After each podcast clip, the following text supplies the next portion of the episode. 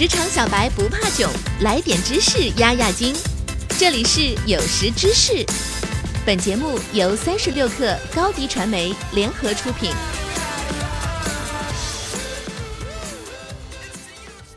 本文来自三十六氪编辑郝鹏程。成功的创业故事虽然励志，但并不是所有的人都适合创业，也不是所有的人都适合加入创业公司。今天我和大家分享六条工作经验，希望可以为想要加入创业公司的你提供参考。一，你来制定规划。成功没有蓝图可循，你工作的方式也会因需而变。如果有些事情节奏太慢，你要去改变。如果某个进程导致错误，你要去改变。工作没有典章可循，所以得试着自己去解决问题。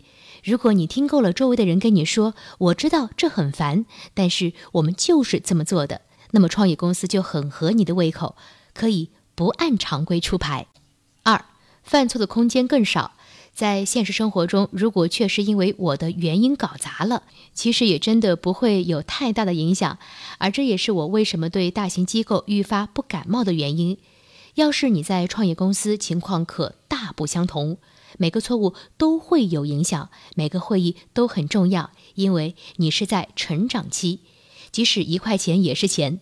我人生第一次发自肺腑的想要尽自己最大的能力，把每件事情都做好。所以几个月的时间都会压力山大。如果你在工作单位觉得融进背景强，工作不需要做得最好也无所谓，那么创业公司不适合你。三，你得去喜欢并信任你的同事。喜欢自己的同事应该挺好的吧？会让日子过得更快些。在初创公司更是如此，好处放大了十倍。你所在的是个小团队，工作任务又相当繁重，所以信任同事就变得尤为重要。你得既能够解决问题，又不至于让同事觉得你很混蛋。我一直很喜欢我的同事，但是在过去的九个月里，我也学到新一层次的尊重，因为我所在的团队值得我去尊重他们。四，他会成为你的生活。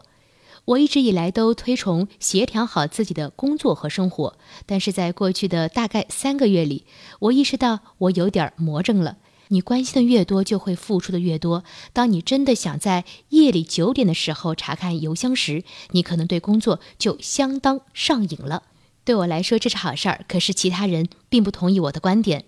所以，当你选择好工作地点后，你需要知道，你可能会比自己想象中的花费更多的时间在工作上。五，你的职责不只局限在你的职责上。随着团队不断壮大，你需要变成可以同时处理多个任务的章鱼。这个比喻可能不太恰当。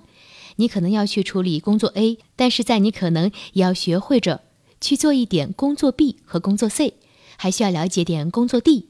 万一那个人要度假了，你可以顶上。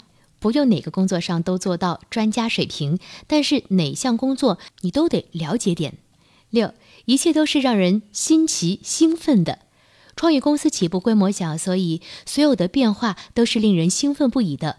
团队新加入一名成员，或者新找到一位客户，都是相当爽的，就觉得取得了了不起的成就。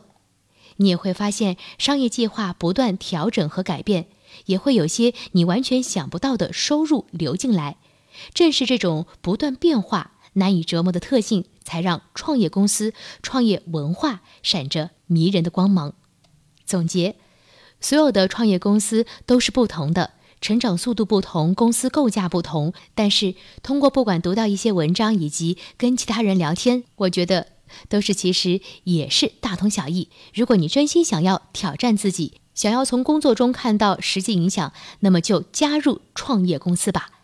节目进行到现在呢，我已经把六条工作经验都告诉大家了，大家都记住了吧？让我们来回顾一下吧。一，你来制定规则；二，犯错的空间更少；三，你得去喜欢并信任你的同事；四，他会成为你的生活；五，你的职责不只局限在你的职责上；六，一切都是让人新奇兴奋的。